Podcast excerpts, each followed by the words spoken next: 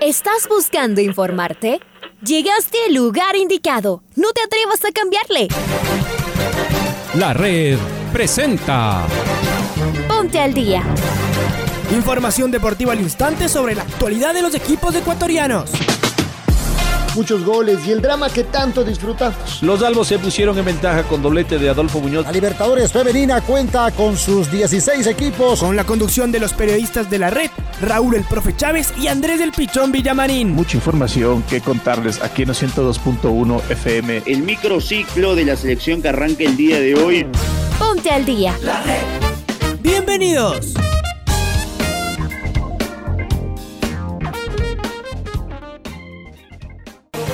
Amigos, amigas, hola, hola, ¿qué tal? ¿Cómo les va? ¿Cómo están? Tengan ustedes un cordial y afectuoso saludo día jueves 15 de julio. 15 de julio del presente 2021 arrancamos, comenzamos, iniciamos la primera edición del Noticiero al Día de la Red. Les saluda como cada mañana Andrés Vitamarín Espinel. Estamos en compañía de Raúl Chávez. Eh, también está Paola Yambay en Control Master. Una pesadilla ha resultado esta semana para los equipos ecuatorianos del torneo o los torneos con Mebol. Independiente perdió ayer en el estreno internacional de su nuevo estadio. Barcelona cayó en la Argentina. Antes de ayer Liga perdió de local frente a Gremio. En realidad no ha sido buena la primera semana de torneos internacionales para nuestros clubes.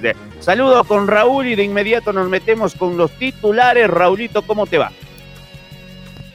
¿Qué tal Andrés? Amigas, amigos, fuerte abrazo, bienvenidos, gracias por estar con nosotros. Vamos a arrancar el noticiero del día aquí en su primera edición con los titulares. Barcelona perdió en su visita a Liniers en Buenos Aires. Red Bull Bragantino festejó en el debut internacional del nuevo estadio de Independiente del Valle. Liga Deportiva Universitaria viaja esta tarde rumbo a Ambato. El Nacional cayó en Puerto Viejo. El América de Quito nuevamente tropezó en la Serie B. Sociedad Deportiva Aucas podrá contar el sábado con sus nuevos jugadores. Damián El Piojo Manso recordó con mucho afecto al patón Edgardo Bausa. Especialista en ciclismo pondera el rendimiento de Richard Carapaz durante el Tour de Francia. Es momento de ir con eh, el editorial del día en la voz del Pato Granja. El tema del día, sin lugar a dudas, es la participación de los tres clubes ecuatorianos, ¿no? En la reanudación de Copa Libertadores y de Copa Sudamericana con suertes, uno dirá, en marcador y en derrota idénticas, pero tal vez en rendimiento con distinto performance. Eh, hay que ver las actuaciones del día de hoy. Un independiente del Valle desconocido para lo que es habitual como local y más en estos torneos internacionales, con una caída rotunda ante Bragantino sin mucho que decir, y una actuación que tal vez mereció por ahí alguna cosa más de Barcelona, ¿no? En esta visita al Amalfitani allá a Vélez Sarsfield. Pero en todo caso, un martes eh, que no fue muy bueno para el fútbol ecuatoriano y un miércoles que tampoco cerró bien con tres derrotas de nuestros clubes en los respectivos partidos en Libertadores y en Sudamericana. Quedan las revanchas que serán la próxima semana. Y Richard Carapaz, ¿no? Y su gran actuación en el Tour de Francia Hoy con eh, un escape eh, que pretendía ¿no? ser mucho más y triunfar en la etapa. No se dio esto, pero lo que sí se consiguió es justamente con Westergaard y con Pogachar quedar eh, mucho más lejos de los perseguidores, tratando de definir lo que puede ser el podio de esta edición 2021. Muy buena actuación de nuestro crédito, de nuestro ciclista en un día pletórico, en un día estupendo del ciclismo ecuatoriano, en lo más alto, ¿no? Con nuestro representante que ya está dentro de los mejores del mundo.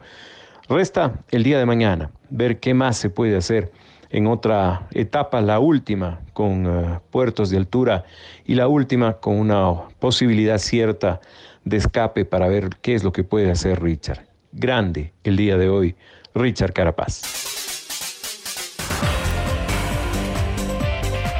Vámonos hasta el eh, José Amalfitani, donde Barcelona Sporting Club eh, por los octavos de final eh, de la Copa Libertadores de América cayó derrotado frente al Club Atlético Vélez Arfin.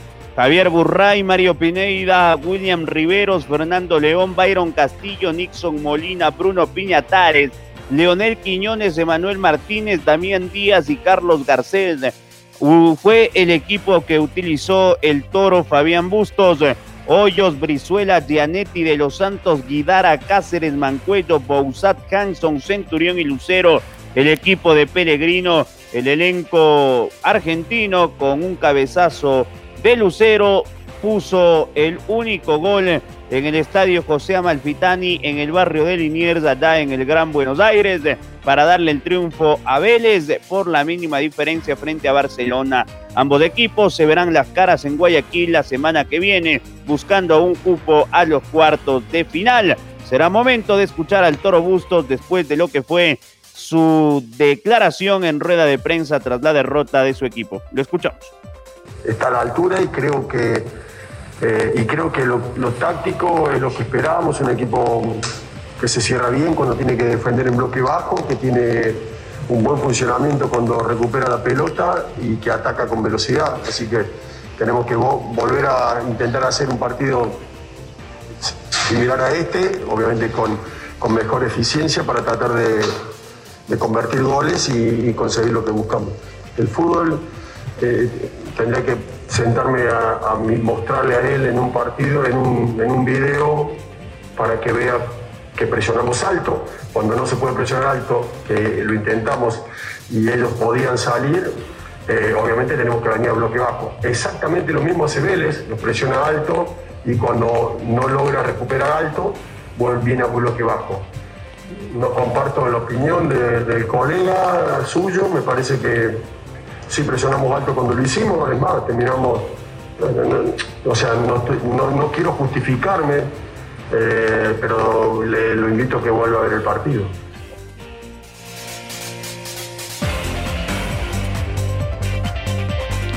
Y por la Copa Sudamericana, Independiente del Valle tuvo una mala noche. Lamentablemente perdió frente al Red Bull Bragantino 2 a 0 en el estreno de su estadio el Banco Guayaquil en torneos internacionales. Estamos con nuestro compañero Luis Quiroz, nos va a ampliar la información. Luchito, buen día. ¿Qué tal Andrés y Raúl? Un gusto saludarles. Lamentablemente el Independiente del Valle no pudo ante Bragantino de Brasil en los octavos de final de la Copa Sudamericana. En su estadio perdió dos goles a cero. El profesor Renato Paiva tendrá que corregir algunas cosas para viajar a Sao Paulo en el partido de vuelta. Otra de las malas noticias es que su goleador Jonathan Bauman fue expulsado y él no podrá viajar a Brasil para afrontar el partido de vuelta. Con eh, goles prácticamente eh, producto de los errores que tuvo el equipo rayado, el Bragantino se llevó este primer partido. Esperemos la próxima semana ver cómo le va al Independiente del Valle. Un abrazo compañeros.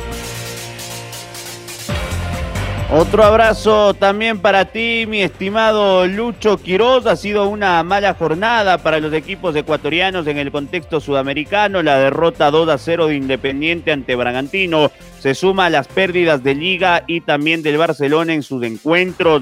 Con goles de Bruno y de Ramírez, el equipo brasileño supo mantenerse muy cómodo dentro del campo y Bragantino no pasó sobresaltos. Los locales se quedaron con 10 hombres tras la expulsión de Pauman. Vamos a presentar al asistente técnico de Paiva que compareció ante los medios de comunicación en rueda de prensa. El profesor Juan Martínez, asistente de los Rayados, dijo lo siguiente. Profesor Martínez, este resultado deja con una serie complicada para el partido de vuelta, en el que tendrá que cerrar más los espacios, dice Julio Paredes de Radio Redonda. Trabajar el equilibrio de las líneas desde el inicio. La expulsión de Bauman, cuánto complica para el juego de proponer atacar con borde e inteligencia. Es lo que consulta Julio Paredes de Radio Redonda. Buenas noches. Eh, sin duda que es difícil ir a buscar la clasificación con un resultado así, pero este club se caracteriza por grandes hazañas, así que creemos totalmente en el talento de nuestros jugadores, del cuerpo técnico, para plantear bien el partido y encontrar los caminos para buscar esa clasificación. ¿Siente que la expulsión frenó el ir a buscar el empate, ya que con un hombre menos solo valía defender para que no lleguen más goles? No creemos que solo valía defender porque aún con 10 hombres tuvimos algún tiro libre peligroso, una situación de gol al final. Eh, el equipo nunca bajó los brazos, eh, tratamos hasta el final de estar en campo contrario y más bien valorar el esfuerzo que hicieron los jugadores con 10 hombres y la valentía de buscar el resultado. Para usted, ¿quién fue el jugador más destacado en Independiente del Valle pese a la derrota? Eh, destacaría todo el colectivo. Me parece que en general el grupo fue valiente y trató de, de buscar a pesar de la adversidad y que ellos nos marcaron un gol temprano.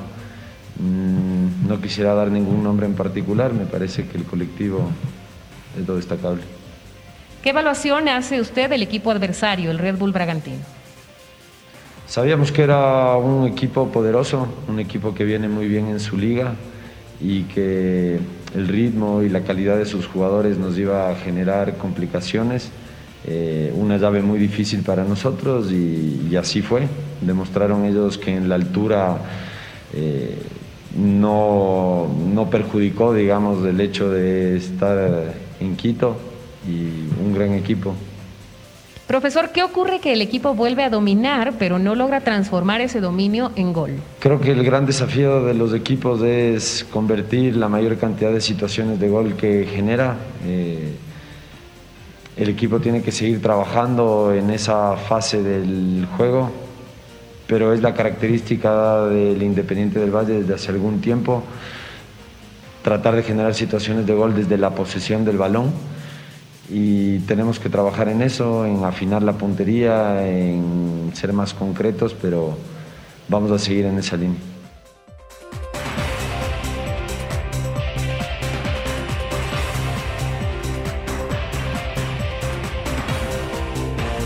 Aquí es momento hablar de la Serie B del fútbol ecuatoriano, porque el Nacional perdió 2 a 0 en su visita a Puerto Viejo para enfrentar a la liga, a la liga de esa ciudad en el Estadio Reales Tamarindos. Los criollos, pese a la derrota, se mantienen en el segundo lugar de la tabla de posiciones. Estamos con Freddy Pasquel, nos va a ampliar el informe. Freddy, buen día, ¿cómo estás?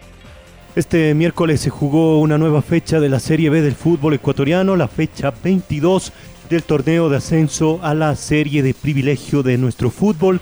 El Nacional visitó a la Liga de Puerto Viejo en el Real Estamarindos y el equipo de la Capira eh, se quedó con la victoria 2 por 0. Fueron los dos goles eh, en los primeros minutos. Después, a partir de allí, no pudo reaccionar el equipo de José Volter Villafuerte. A los 6, Jorge Escolari se encargó de abrir el marcador a favor eh, del equipo ídolo de Manabí. Y poco, y poco después, al minuto 18, Gustavo Asprilla puso las cifras definitivas en el cotejo para el 2 por 0 final. Recordemos que volvió a presentar solamente 15 jugadores en eh, la nómina el equipo criollo por las tres ausencias por expulsión. Nicolás Dávila, Ronald de Jesús y también Walter Chalá eh, ya cumplieron sus dos cotejos eh, de suspensión. Así que para la próxima fecha ya podrán ser tomados en cuenta por el cuerpo técnico de los eh, puros criollos. ¿Cómo se dio el resto de la jornada jugada? Ayer eh, decíamos el triunfo de la Liga de Puerto Viejo 2 a 0 sobre Nacional. Chacaritas y Gualaceo empataron sin goles. Cumbayá, que sigue siendo el líder, le ganó 3 a 1 al Atlético Santo Domingo. Tiene 41 puntos, se saca 4 de ventaja el líder Cumbayá, mientras que el Atlético Porteño dio cuenta del América 2 por 1, mientras que hoy se jugará en horas de la noche el cotejo restante entre Independiente Juniors y el cuadro del Guayaquil Sport. Esta es la información entonces de la Serie B. Vuelvo con ustedes compañeros a este estudios.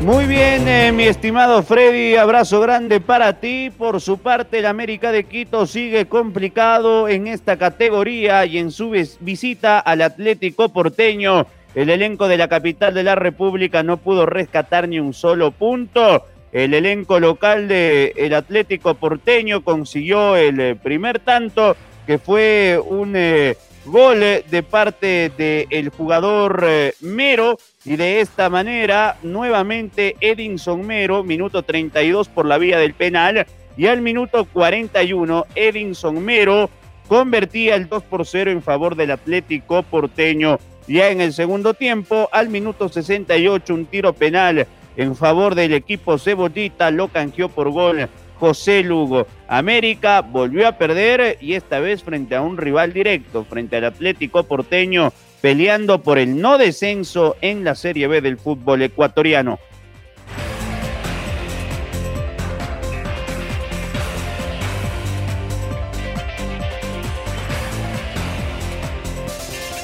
Y es momento, es momento de escuchar a Andrés Báez, el gerente de Sociedad Deportiva Aucas. Nos cuenta las novedades del equipo que este sábado se enfrenta a Guayaquil City. Estamos en esta semana terminando de hacer las incorporaciones. Sé que ya tenemos de lo que hay el control económico para inscribir los jugadores. Y entre hoy y mañana terminaremos el proceso de inscripción para poder registrar los jugadores y que sean ya parte y contados correctos del día sábado en el partido. La verdad que estamos contentos, nosotros hemos podido ver dos, tres partidos amistosos donde Verón y Fontanini la verdad han demostrado la calidad de la que nos habló Héctor. Obviamente hay que tener en consideración que son jugadores que vienen de llano, que la altura en algún momento les molesta, pero son profesionales, están trabajando uno, dos, tres turnos trabajando el tema de la altura y creo que ya más adaptados. Yo creo que Héctor no se equivocó en pedirnos que busquemos esos jugadores para esta etapa y deseamos que les vaya súper bien. Tenemos un muy buen sabor de boca con los primeros partidos amistosos que hemos visto y esperemos que eso siga manteniéndose así. Las palabras de Andrés Báez, directivo de Sociedad Deportiva Aucas, buena noticia, el que este sábado tanto Verón como Fontanini frente al Guayaquil City puedan debutar con la camiseta oro y grana. De Aucas nos vamos a uno de sus clásicos rivales, como es Liga Deportiva Universitaria. El equipo de Pablo Marini, luego de la derrota en casa frente a Gremio de Porto Alegre por la Copa Sudamericana, ha vuelto a los entrenamientos y esta tarde se desplaza rumbo al centro del país. Ambato será el destino para el retorno de la Liga Pro y para cerrar una primera etapa con más dudas que certezas. Los Albos, la, última vez que actuaron dentro del Campeonato Ecuatoriano de Fútbol, lo hicieron en el último partido de Pablo Repeto al ganarle a, Loren, a Lorense dos goles a uno. Esta vez intentarán cerrar el primer semestre donde tienen la obligación de sumar la mayor cantidad de puntos también en la segunda etapa para buscar ser finalistas y sobre todo para salir de una incómoda posición en el acumulado. Los albos juegan este viernes frente al técnico universitario a partir de las 19 horas. Posteriormente retornarán eh, esa misma noche a la capital de todos los ecuatorianos eh, para moverse en horas de la tarde el día sábado y el día domingo en la mañana entrenar porque se tiene previsto al mediodía viajar rumbo hasta Porto Alegre, donde jugará el próximo día martes la revancha frente a Gremio. Liga descansará en territorio gaúcho martes y entrenará en Brasil el miércoles a la mañana para volver en horas de la noche del miércoles hasta el país y en horas de la tarde del jueves retomar actividades pensando en lo que será la primera fecha de la segunda etapa frente a 9 de octubre.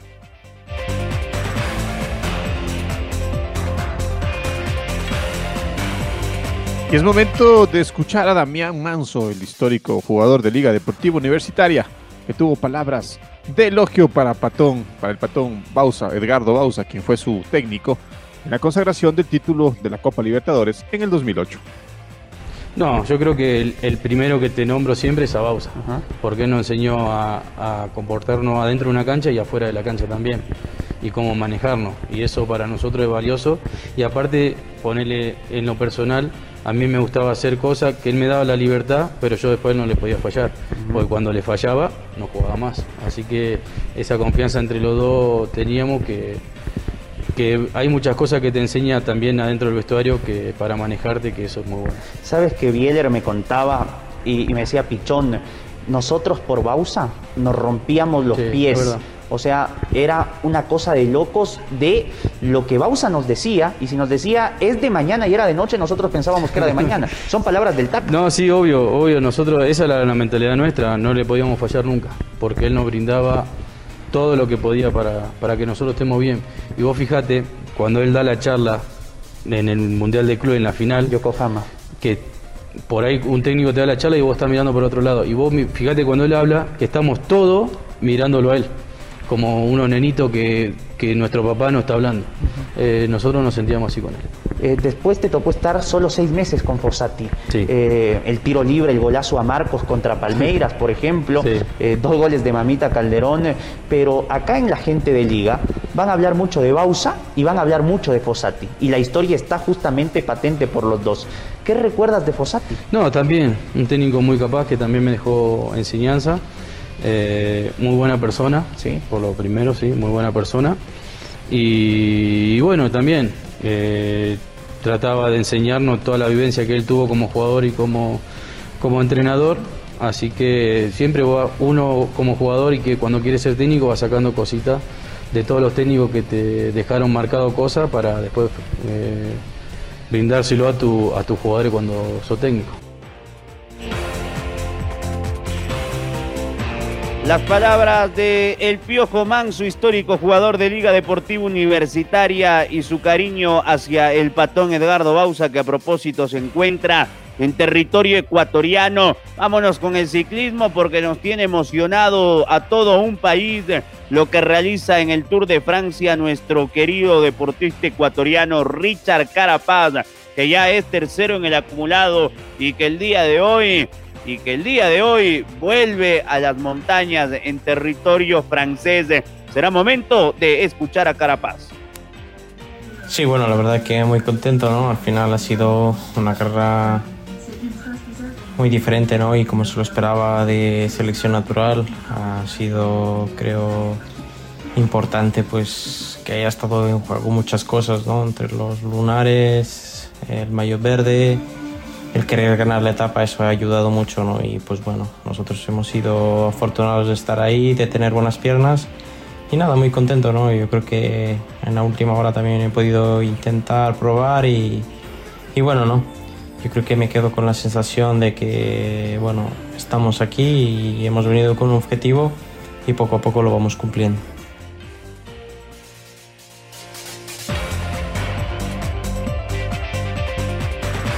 El gran Richard Carapaz ayer se ubicó en el tercer lugar de la clasificación general del Tour de Francia, con lo cual ascendió también. Ayer terminó tercero en la etapa y con lo que decíamos, terminó tercero en la clasificación general.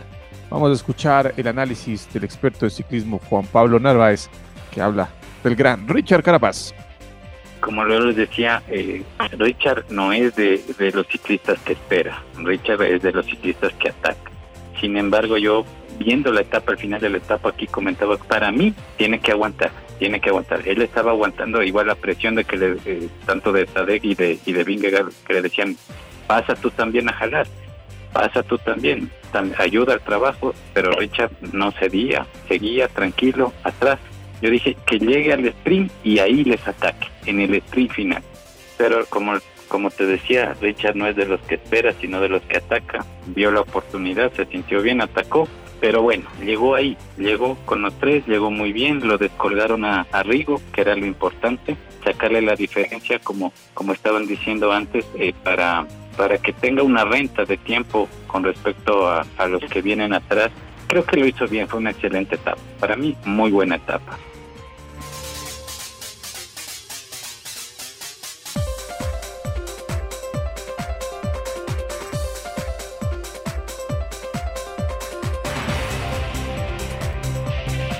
Y será momento de irnos a la marcha ecuatoriana porque Claudio Villanueva va por los Juegos Olímpicos en los 50 kilómetros de, de marcha. Así que lo escuchamos a Claudio Villanueva. Eh, bueno, a, a su pregunta le respondo no. El amor, el amor nació en, con mi papi español y mi mami ecuatoriana y me tuvieron a mí y, en verdad tengo las dos nacionalidades y sí, eh, competí un tiempo por España, desde el 2010 al 2012 competía por España, después regresé aquí al país y desde ahí que represento a Ecuador.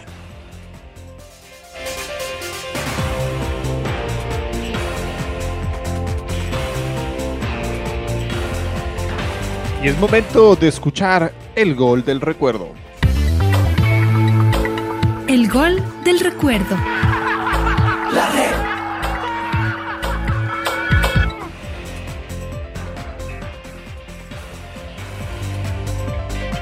El 15 de julio de 2007, el Club Deportivo El Nacional recibió a Barcelona por la primera fecha de la segunda etapa del torneo. Los criollos impusieron 2 a 1. Recordemos el segundo tanto del Nacional, obra de Jaime Iván Cavieres, con los relatos de Carlos Edwin Salas. La pelota por derecha, el centro, Cavieres, cabezazo.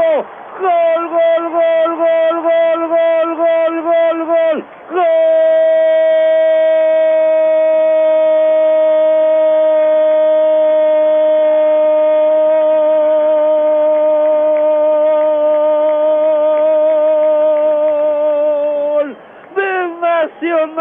Nine Cavieres. ¿Quién sino este genio del fútbol? El centro preciso aparece en el área y de cabeza. Gastón César piensa por dónde fue. Solo Cavieres sabe y se marca la segunda, minuto 8. Minuto 8 del segundo tiempo. Atención. Firmes. El Nacional 2. Barcelona 0. Ahora ya estás al día junto a nosotros. La red presentó Ponte al día. Informativo completo sobre la actualidad del fútbol que más nos gusta, en donde estés y a la hora que tú quieras. Quédate conectado con nosotros en las redes de la red. Síguenos como arroba la red Ecuador y no te pierdas los detalles del deporte minuto a minuto. Escúchanos en vivo en TuneIn y en los 102.1 FM en Quito. ¡Te esperamos!